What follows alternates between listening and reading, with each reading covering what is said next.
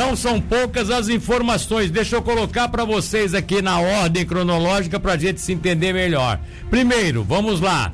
Tivemos o furto de um veículo registrado aqui em Tubarão por volta de 13 horas e 3 minutos da tarde de ontem. É, a guarnição da Polícia Militar foi acionada via Central Regional para atender essa ocorrência no bairro Monte Castelo. Lá os policiais conversaram com a vítima, um masculino de 31 anos. Ele informou que a sua motocicleta Honda XR3300 cor vermelha, placas MGC 2187 de Tubarão, havia sido roubada. A polícia não teve, ao menos ontem à tarde, ainda não teve nenhuma pista de onde estaria essa moto.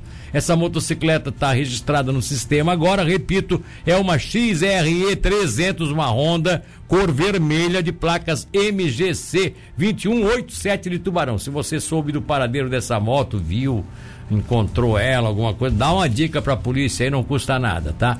Bom, tivemos a prisão e aí tem uma foto inclusive aí, eu acho que tem uma foto das plantas aí, meu caro, meu caro Luan.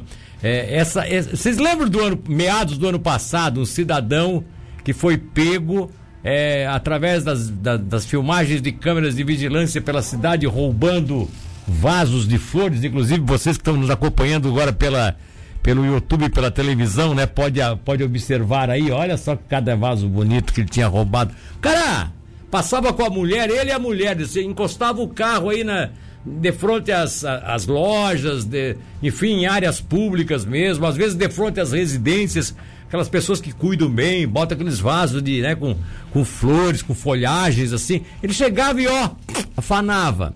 Até levar um vasinho pra, né, levou a... O cara levou um vasinho porque achou o vaso bonito tal, a, a planta bonita. Não, mas acontece que foram várias que foram desaparecendo. E aí, várias é, é, câmeras de vigilância aí das propriedades, às vezes até da rua mesmo, começaram a detectar esse cidadão, o casal ladrão de vasos. E a polícia foi lá e pegou. Sabe aonde? Ali na comunidade do Campestre, por ali. Pegou. Pegou, descobriu a casa, enfim, deu o flagrante, prendeu ele, prendeu a esposa. Aí depois a esposa acabou sendo solta pela justiça e ele mais tarde também foi solto pela justiça porque aí foi determinada eh, medidas cautelares. Por exemplo, ele tinha que andar com tornozeleira, alguns, alguns casos assim, né? Como vocês já sabem como é que funciona.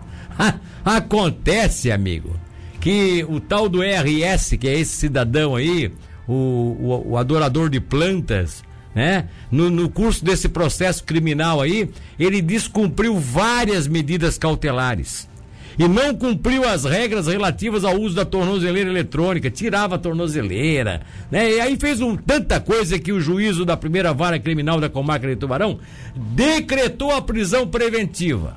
Pronto, agora fica lá até o juiz decidiu o que vai fazer. De posse do mandado de prisão, ontem os agentes do setor de capturas da Delegacia de, de Trânsito e Crimes Ambientais e os agentes da divisão né, é, de furtos e roubos diligenciaram a casa do suspeito, lograram êxito porque ele estava lá e ele foi detido, agora definitivamente cumprindo o mandado de prisão, que a justiça, que havia dado uma chance para ele, acabou determinando que ele fosse pro Chilindró, porque o cara já está enrolado com tudo, né? Ó. Ao invés de cumprir as medidas determinadas e ficar numa boa, né? Ficar com a família, aí faz uma bobagem dessa, agora é para se arrepender mesmo, tá? Para aprender e se arrepender, né?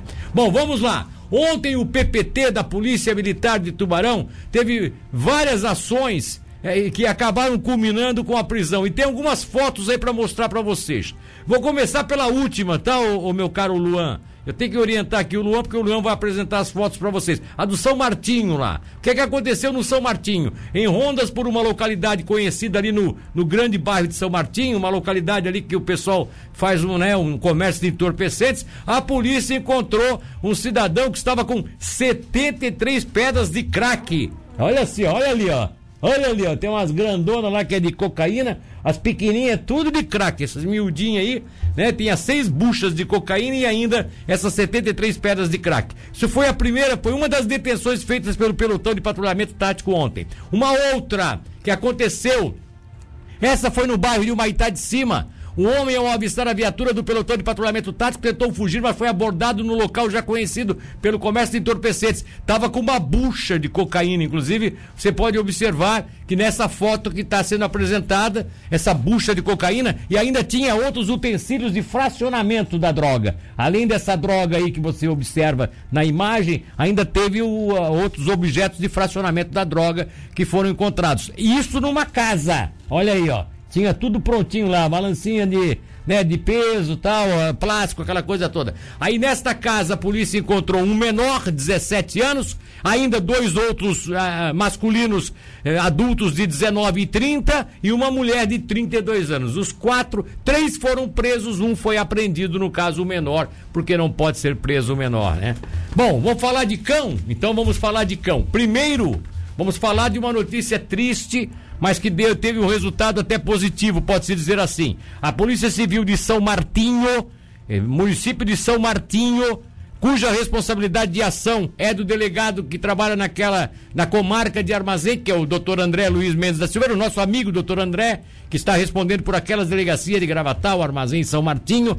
Depois de uma grande investigação, um homem de 26 anos Suspeito de atirar e matar três cães de um vizinho no mês de fevereiro foi preso. Quer dizer, suspeito. Suspeito que a polícia sempre trata como suspeito enquanto não há uma condenação. É o que faz isso até por uma questão de segurança, né? Mas na verdade ele é, ele foi o responsável. Ele confessou, inclusive, que, que matou os cães do vizinho. Ele matou com um tiro na cabeça um pastor alemão e também outros dois cães. Isso tudo numa atitude inconsequente, né? Inconveniente, é fascínora, pode-se dizer assim, County Lamentavelmente, a polícia inclusive encontrou na casa dele, os policiais encontraram um rifle usado para atingir os cães e ainda 88 munições. Segundo a polícia, o morador tinha um registro da arma, mas não o porte. Ou seja, ele, a arma poderia ter dentro de casa, mas não poderia portar. E ele andou matando os cães, o pior é isso, em algum local que não foi na sua propriedade. Ou seja, ele estava portando essa arma fora da sua propriedade, o que também não podia. Enfim, ele vai responder aí por um crime que é é bem, bem complicado hoje, que é o crime de maus tratos a animais, inclusive morte de animais. Isso é uma. Isso, isso, isso, isso é um crime que, né? Olha, não sei não, o cara vai se incomodar, vai se incomodar mesmo, pode ter certeza. A outra notícia com relação a cão, aí é boa. Então já vamos colocar de cara, bota o vídeo aí, bota o vídeo. Olha só o que é que um dos cães da, do, do canil fez essa. Dá para observar aí? Olha só, olha, olha ali, olha ali o que, que ele faz. Vocês viram? De novo, bota de novo, Luan.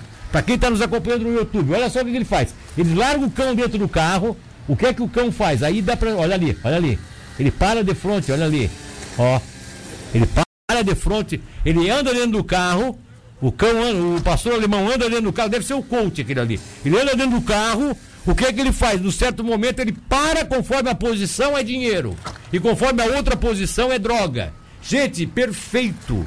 A polícia, o patrulhamento, o pelotão de patrulhamento tático ontem tentou abordar esse cidadão, tá? E ele acabou, né, tentando escapulir. Aí a polícia parou, parou, fez parar o carro e depois de, de conversar com é, as pessoas que, é, que estavam ali dentro da, do, do, veículo, entende? Depois de, de, de, verificar que eles não tinham nada, o suspeito, inclusive de 39 anos, nada foi encontrado com ele, né? Aí os policiais do canil setorial se encontraram na ocorrência e utilizaram então o cão. Tá, ele não tem nada, mas tá, dá para desconfiar dele. Vamos botar o cão. Botaram o cão. No que botaram o cão? no encosto do banco, como vocês viram nas imagens, tá?